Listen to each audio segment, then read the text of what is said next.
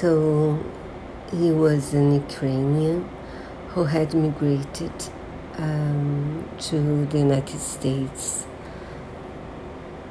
after the Second World War. He was arrested in the 80s. In the 80s, accused of being Ivan the Terrible, who was a Nazi SS guard who was responsible for the gas chamber in Treblinka, which was a, an extermination camp. He was recognized by some Jewish survivors of the camp and he is extradited to Israel for a trial. And then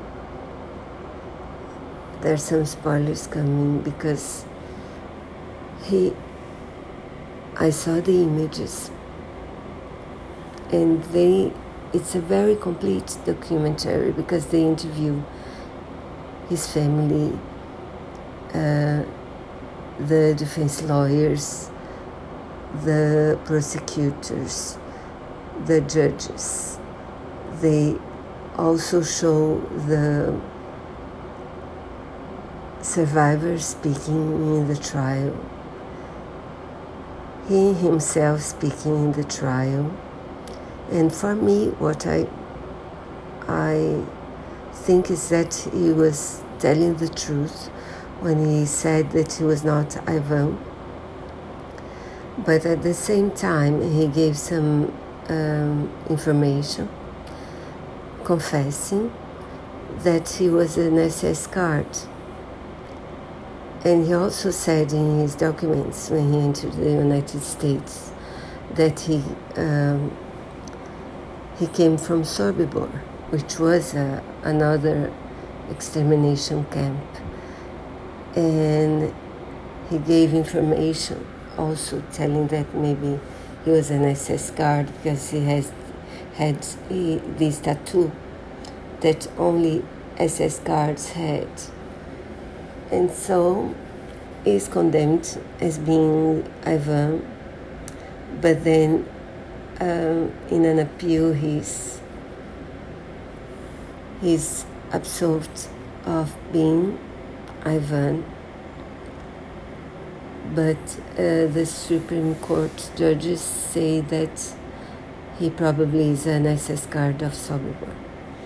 And then he comes home to the US, he lives his life for years and years. And then when he was about 90 years old, he's extradited and uh, to Germany and condemned there for being a, an SS guard in Sobibor.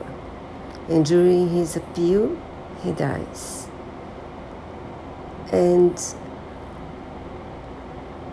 it's so moving, sad, and also they discuss the many, many Nazis that were accepted in the United States after the war. Some of them uh, became like the one that was considered a hero of the special program in the US. So they also discussed that in the series. It's very, very complete. Very, very interesting if you like history. And very very moving because you see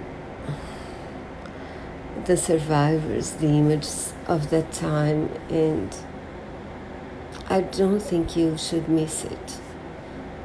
I'm sorry for the spoilers but you can read it in wikipedia anyway so